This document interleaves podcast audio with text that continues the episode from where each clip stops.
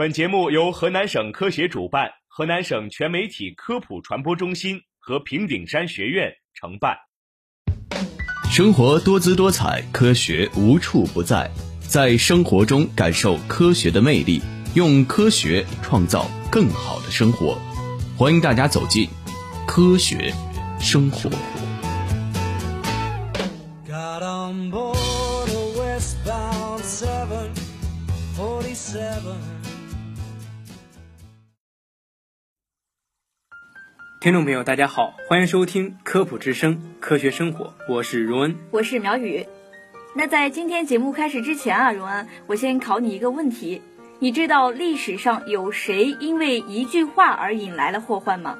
哎，这个问题啊，我还真知道。三国时期的杨修就因为一句“鸡肋者，食之无味，弃之可惜”而死去。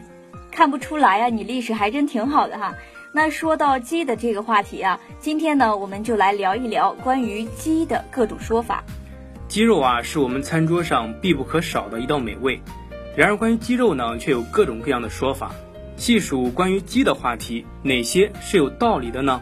这说法一啊，鸡的四个部位坚决不能吃，鸡头、鸡皮、鸡脖子和鸡屁股都是有毒的吗？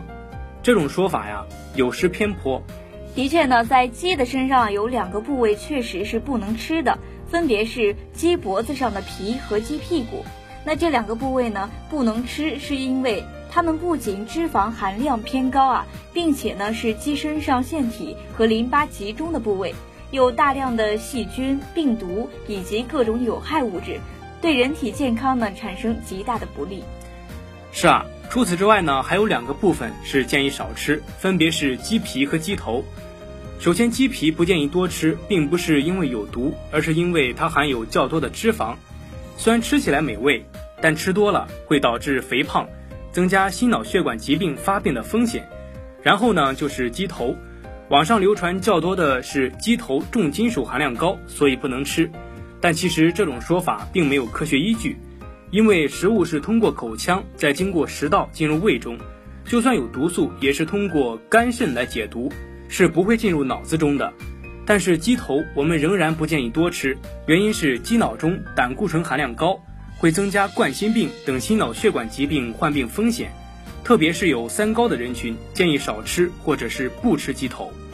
那第二种说法呢，就是柴鸡比肉鸡更加的有营养。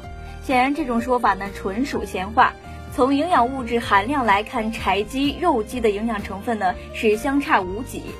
虽然生长周期长的柴鸡口感呢，在一定程度上或许会比肉鸡更加的好，不过单纯的追求散养柴鸡呢，未必是好事，因为散养的鸡所进的食物很有可能得不到保障，无法追根溯源，并不能完全保证食品的安全。那这说法三呢，是母鸡比公鸡好，这种说法呀，也没有科学依据。母鸡、公鸡都是鸡，它们从营养成分上来看，并没有太大的差别。说法四是吃现宰鸡比冷冻鸡好，这种说法呀也没有科学依据。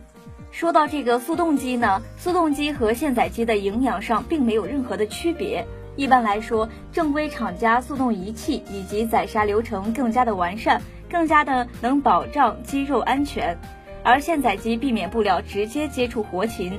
如果活禽来源未知，检疫是否合格呢？也未知，可能会有寄生虫、病毒等，使人患上人畜共患疾病、禽流感等病毒。所以说，还是要到正规商场购买速冻鸡。那这说法五啊，是说鸡肉挑选颜色浅白色的要好。这种说法呀，有些道理。挑选鸡肉时，确实首先要选的是颜色偏白的，原因是活鸡被宰杀放血后，肉会变白。如果颜色是暗红色、发黑，甚至是表皮有紫色的出血斑点，则极有可能是病死鸡，不要购买。那第六种说法呢？有些人不适合吃鸡皮，鸡皮脂肪呢含量较高，确实有一些人群，比如说三高人群、肥胖人群，甚至呢是想要减肥的人群，都不建议多吃鸡皮。另外，建议普通人群在吃鸡皮时也要适可而止。由此看来呢，有些人不适合吃鸡皮，这种说法确实是有些道理的。那这第七种说法呢，是现在市面上有很多注水鸡的出现，这种说法呀也没有科学依据。首先从新闻报道看，鸡肉注水事件很少，注水肉多出现在猪肉、牛肉、羊肉等肉类上。若确定注水，一定要送实验室检验。消费者在购买肉品时，注意以下几点，能排查注水肉。首先，用手按压，肉的弹性差，会出现小坑；其次是将肉切开后，有细小的水纹溢出。再用纸巾擦拭切开部位，如果纸巾很快湿透呢，肉就有可能注水了。那这最后一种说法呢，是炖汤的时候去掉鸡脖子。炖汤时呢，建议去掉鸡脖子，这是因为鸡脖中甲状腺、淋巴结节较多，含有大量的细菌、病毒等危害人体健康的物质。就算去掉鸡皮，有害物质可能也会去除的不干净。